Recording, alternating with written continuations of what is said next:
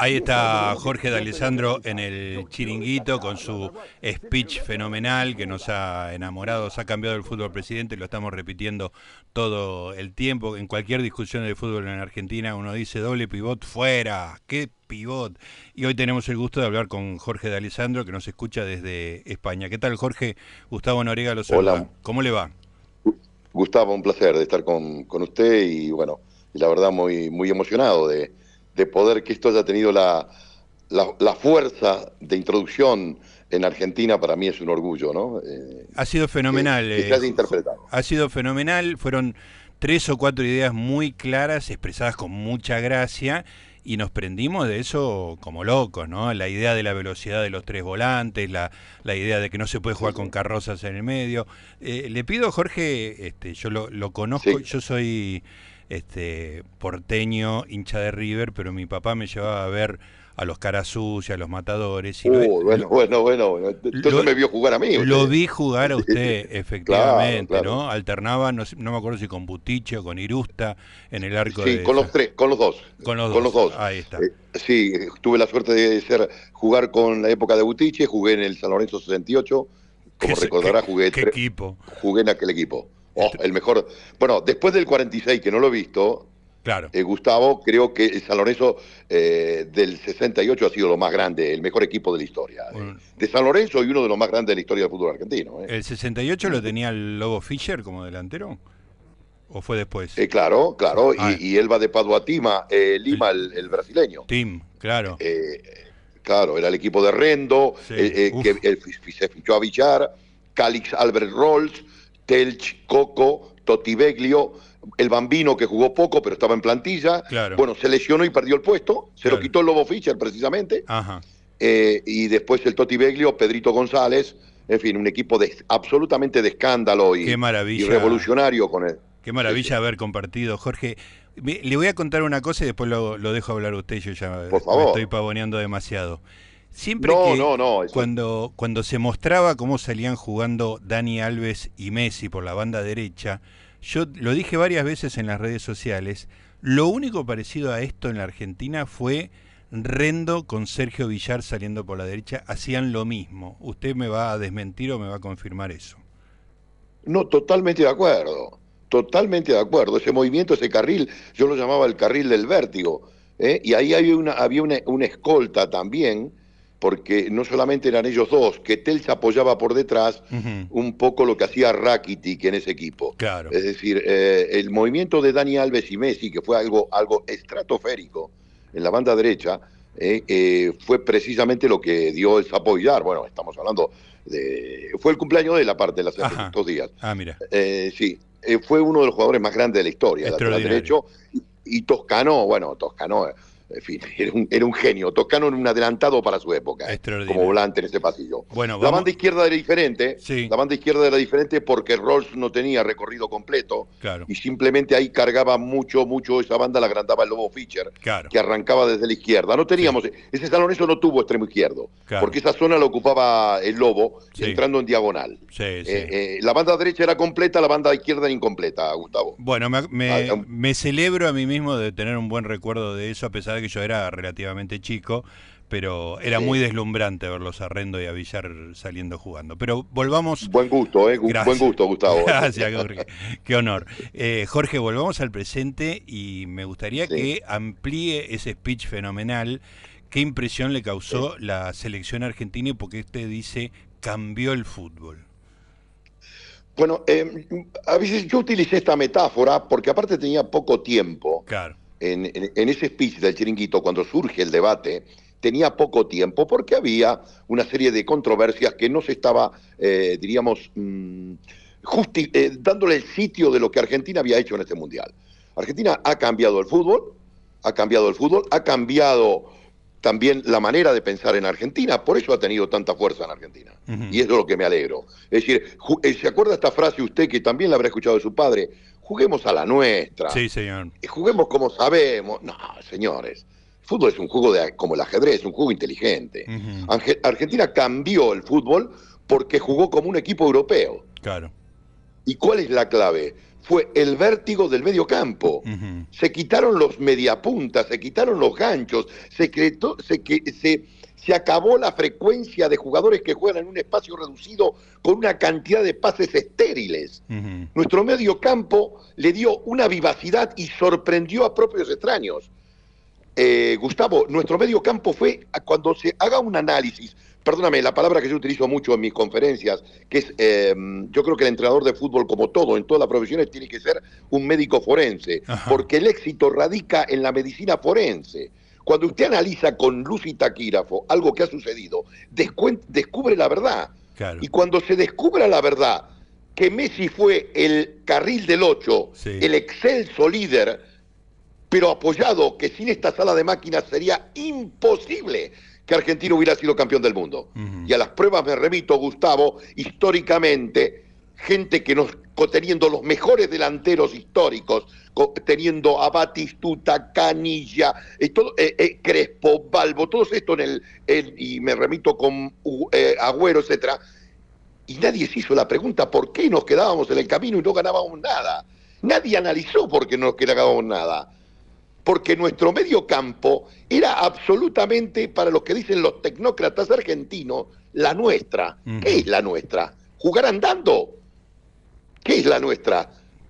Es decir, e, esto ha sido una bofetada a muchos, muchos que tienen que cerrar la boca en el fútbol argentino, pero por secular seculorum. ¿Por qué? Porque esto ha cambiado la historia hemos sorprendido a propios extraños precisamente por, por ser inteligentes. Hemos sido inteligentes en el fútbol, copiando lo que no tenemos, que es el vértigo en el medio campo, que eso sí, hablamos siempre de fútbol europeo, del fútbol de la Premier, etcétera. Y Argentina con los tres chavales, con los tres chavales, y, y voy a decir una cosa un poco dura, teniendo la peor delantera de todas las historias de los mundiales, peor delantera, entre comillas, por favor, Gustavo, porque usted me dice que debuta con Julián Álvarez. ¿Quién apuesta por Julián? Un loco como yo. ¿Quién apuesta por Lautaro convaleciente de un, de un problema en el tobillo, que estaba siendo de suplente en el Inter? ¿Quién apuesta por un Di María que era suplente y había sido cesado del PSG y, jugando pésimamente en, el, en la Juventus? Bueno, Di María cumplió su rol, jugó el partido que tenía que jugar y punto. Eh, eh, aparte, tenía, ese partido tenía que hacer lo que hizo y lo hizo. Pero me refiero, y con, el, y con un Messi casi decadente con 35 años. Y todo eso en otra cosa, se convirtió en otra cosa. ¿Por qué? Pregúntate, Gustavo, ¿por qué? ¿por qué? ¿Por qué fuimos los mejores del mundo? ¿Por qué?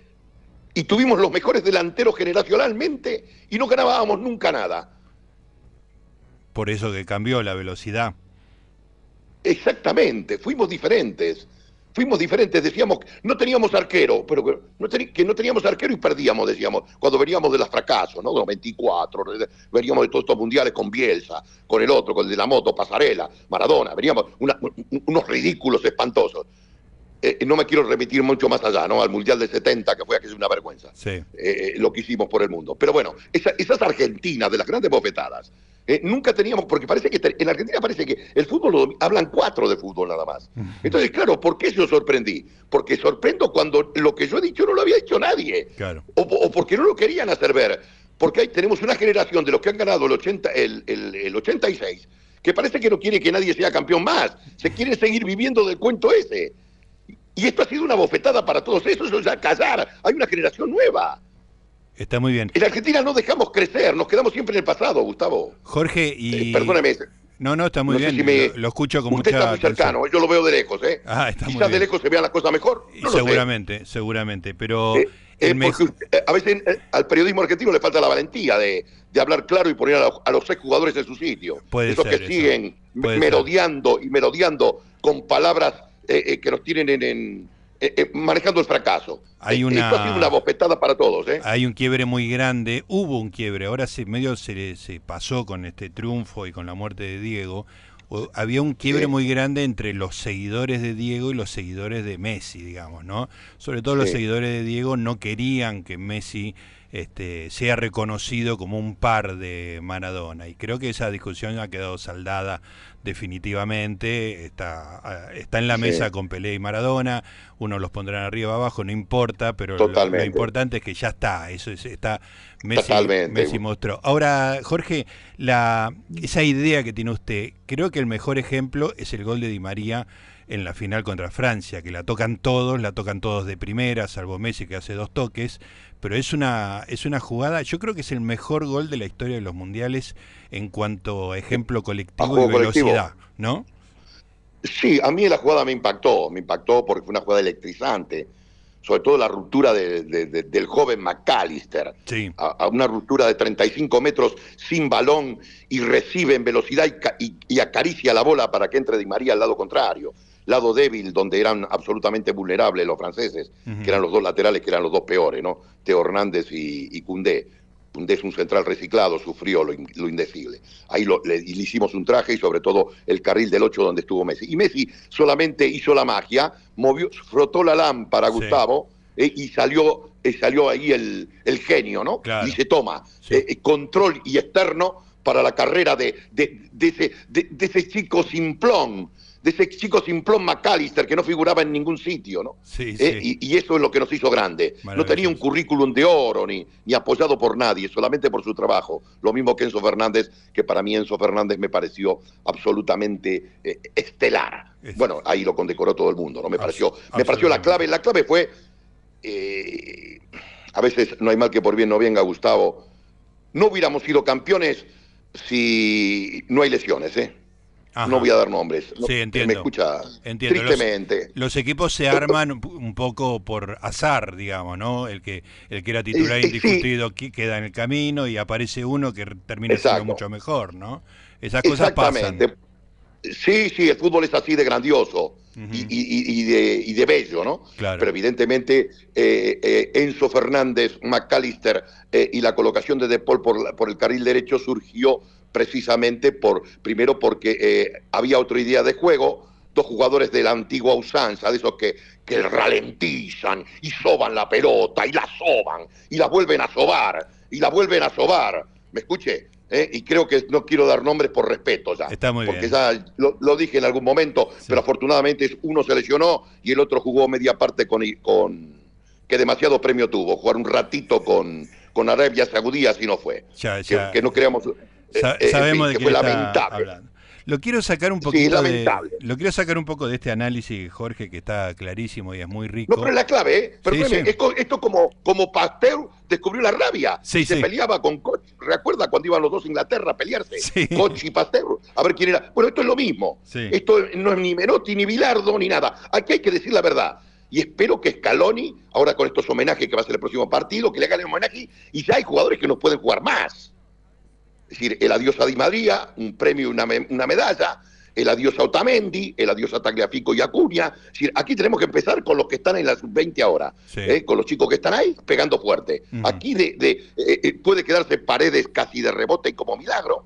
No sé si me entiendes, pero el resto todo gente nueva. Sí, claro. Todo, Garnacho, Palacios, Buen Día, todos estos chicos que vienen pegando fuerte. Sí, sí, sí, hay que hacer el, el recambio. No, no, pero usted sabe que en Argentina éramos muy de los agentes los agentes tenían prebendas con los entrenadores y manipulaban un poco el fútbol y mm. hacían y deshacían. Claro, este, chico Scaloni, este chico Scaloni ha puesto oxígeno, ha puesto oxígeno un poco, nos ha hecho revivir. Iba por mal camino, pero afortunadamente eh, ha tenido mucha suerte y espero que esta suerte la canalice porque le ha sonreído el éxito de una manera terrible. Y que no todo se refleje en Messi. Messi ha sido lo más grande, pero Messi sin esto no ganamos nada. Porque, insisto, ¿qué nos pasó en Brasil? Eh, ¿Qué selección teníamos en Brasil? Pero claro, jugaba Piglia, Macherano. Piense lo que le estoy diciendo. Los mediocampistas, eso, por favor. Carrozas. Pero ¿cómo íbamos a ganar una jugada? Claro. ¿Cómo? Carrozas. ¿Cómo íbamos a ganar una jugada? y no me remito atrás. Eh, con los Simeone, ¿recuerda cuando jugaba Simeone, Mancuso, Mancuso? Pero claro, ponían a Mancuso con Redondo, que eran los dos zurdos y eran más lentos que yo, todavía corriendo en metro liso. ¿Y cómo íbamos a ganar? Era una contradicción, pero teniendo a Batistuta y teniendo a Crespo en punta, estos dos jugadores ralentizaban el juego para que corran. Cuando le pasaban la pelota ya estaban en Orsay. Claro. Jorge, lo quiero sacar un rato del, análisis, a ver si Perdóneme, que eh, es que hemos perdido tanto tiempo, tendríamos que tener tantos títulos. ¿Eh? y desgraciadamente a veces tuvo que venir esta bofetada, a ver si la canalizamos bien, todo esto que ha pasado. Pero, pero sucedió y estamos en el buen camino. Le quiero preguntar otra cosa, Jorge, le quiero preguntar un poquito por su experiencia. Usted vive en Salamanca, pero trabaja en Madrid, en ese programa de culto que es el Chiringuito. ¿Por qué eh, piensa, ¿qué, ¿qué tan cierto es y por qué piensa que es que los madrileños están enojados con la Argentina, con Messi, con el seleccionado argentino y pre hubieran preferido que ganara Francia? ¿Qué pasó ahí? Vamos a ver. Eh, nuestro programa es un programa especial dirigido por un genio que se llama eh, Josep Pedrerol, que ha inventado, ha creado una inventiva, una creatividad, y ha hecho un programa distinto. Se cuenta que ya la banda horaria significa que es un programa, tiene que ser especial. Claro. Si no, eh, no, tiene que ser un programa especial, eso ya sin argumentar otra cosa. Entonces, la clave nuestra está en la rivalidad, la rivalidad Madrid-Barcelona. Ese es el esquema. Eh, y todo está desde ese enfoque. Y a veces, extraordinariamente, algo relacionado con Premier League y ahora con Messi que está en París, eh, el fútbol italiano, pero eh, muy, muy de vez en cuando, ya cuando se toca el tema de Champions. Pero fundamentalmente el esquema es esa rivalidad. Entonces, en esa rivalidad ha surgido la figura de que ha estado vigente durante 10 años aproximadamente, que fue la época de expansión del programa, entre la lucha titánica de Cristiano Ronaldo, Leo Messi, Leo Messi, ah, Cristiano Ronaldo. Ok, claro.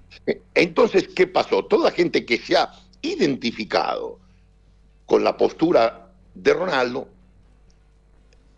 no quería darle. Que, bueno, y como Ronaldo ya es un jugador descatalogado, Lamentablemente, a mí me duele en el alma, pero es así, está descatalogado. Vio cuando va a un supermercado, dice, este producto está, tiene, tiene la fecha de vencimiento caducada. Y es así, el fútbol es así. Nos ha pasado a todos en la, vida, ¿no? si no, yo estaría, si, yo, si no estaría yo con, con su padre todavía atajando ahí en el... claro. Eh, eh, yo, no, yo no atajo más penalti, yo no paro más penalti.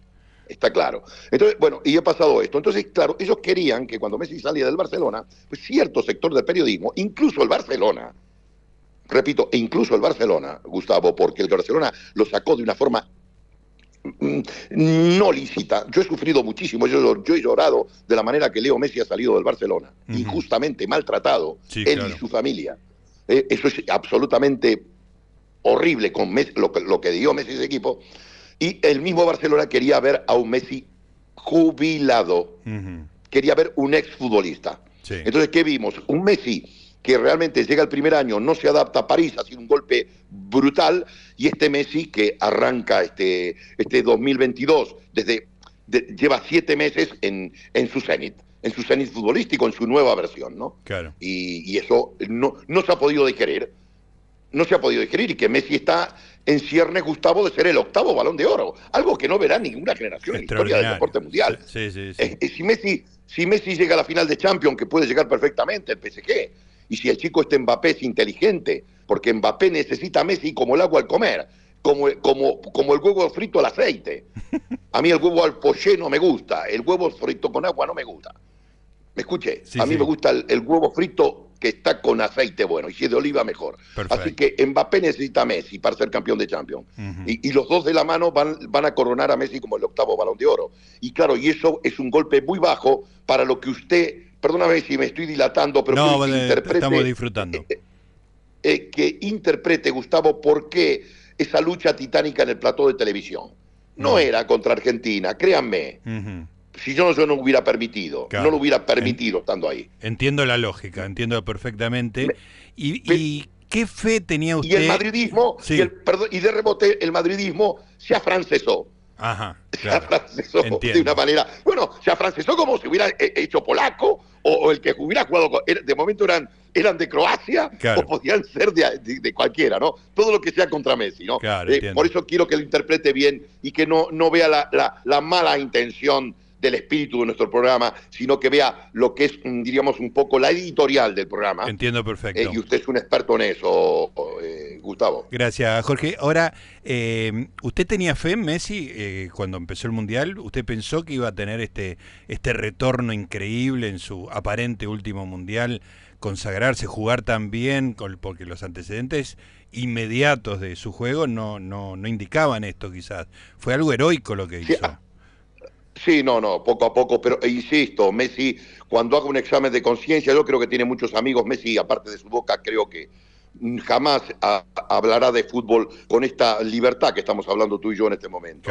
de ver lo que realmente sucedió, pero con esta claridad, con luz y taquígrafos, como diría un buen en el Congreso de la Nación, no sé si se utiliza todavía, yo me quedo en la época todavía de, de Sarmiento, ¿no? Con luz y taquígrafos. Pero bueno, eh, pero eh, creo que Leo no lo dirá nunca, pero creo que el éxito de, de Leo ha sido jugar en su sitio, en su espacio, en ese carril del 8 que es el, su sitio, eh, esa zona, esa amplia plataforma que tiene nombre y apellido, eh, y que todos jueguen para él. Que todos trabajen de una manera estajovista, que suban, bajen, suban, bajen como una, como una velocidad tremenda. Extraordinario. Eh, y todo eso ha, hecho grande a Messi. Extraordinario. Muy grande a Messi porque Messi solamente tenía que poner la magia. La magia. entonces, por eso Messi ha sido tan grande. Ahora bien, ahora bien, eh, a mí Argentina me daba muchísimas dudas de lo que estaba, eh, estábamos viendo. Siempre no me gustó el mediocampo, eh, pero inclusive de la Copa América, que ganamos con bocanadas de, suerte. Sí.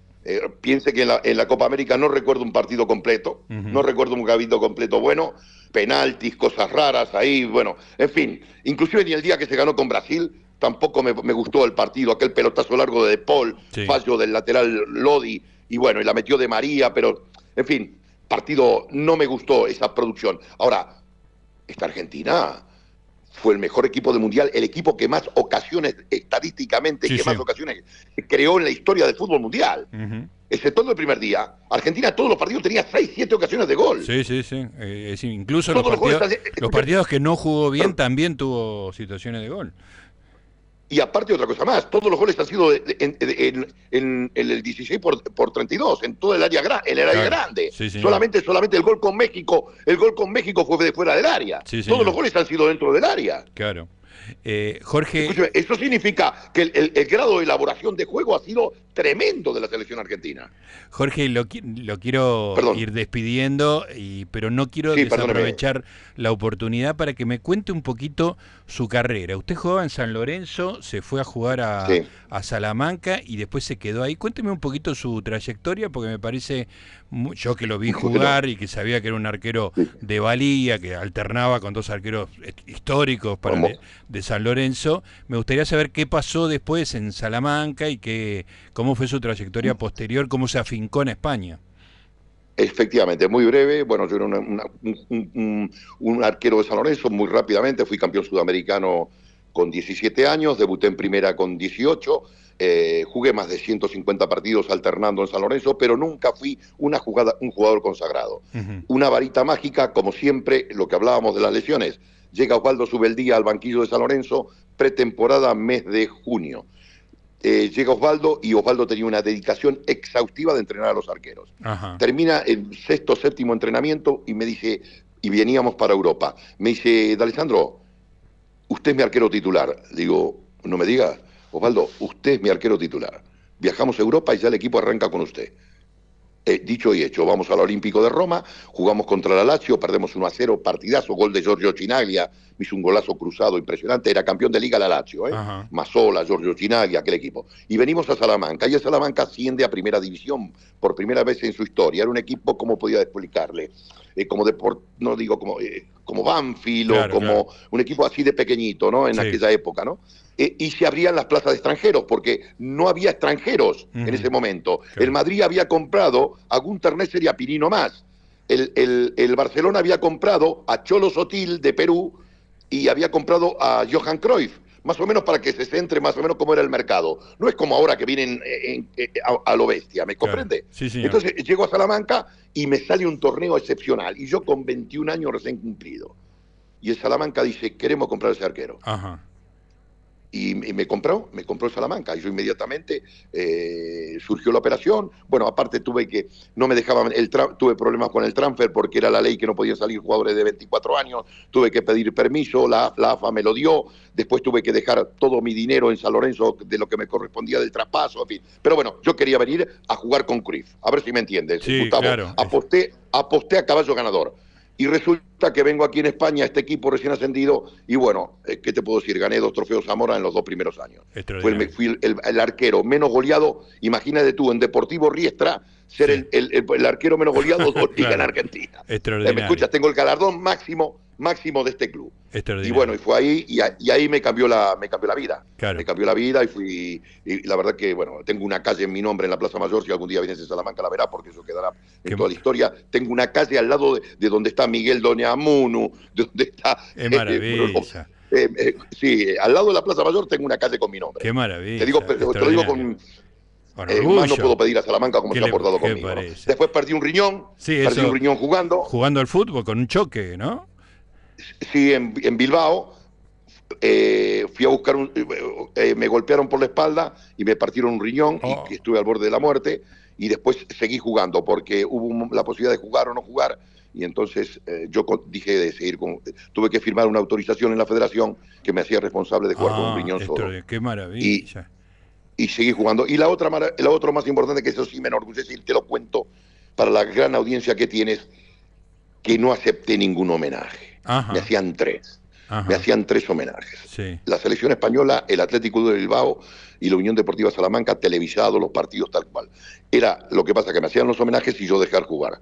Eh, eran cifras multimillonarias. Y yo dije, no, Quiero jugar. fuera. Yo sigo Fuera. jugando por mi contrato y fuera. Y es lo que también a veces sabes lo que te hace. Es decir, con la, ¿viste cuando vas con la mandíbula Sí. eh, bien levantadita por la calle? Así eh, se y la ve. gente te dice, buenos días, señor, buenos días, señor. Ahí- Eh, así eso, se lo eso- ve. Eso, eso no hay dinero para pagarlo, Gustavo. eh. Está muy bien. Jorge, lo tengo que despedir. La verdad que Todavía fue un placer gente enorme. así. eh. ¿eh? Yo, yo, yo me eduqué en el San Román, era de la época antigua, ¿sabes? Y esa es la educación que me dieron en la escuela, en Argentina, ¿eh? Jorge, lo tengo que, lo tengo que despedir con un gran abrazo, un, un placer enorme esta conversación y sepa que sus frases son lugar común en la Argentina. Un abrazo enorme, Alessandro. A ver si nos vemos, Gustavo. un Ojalá, placer, ojalá gracias por sea. atender. Abrazo grande.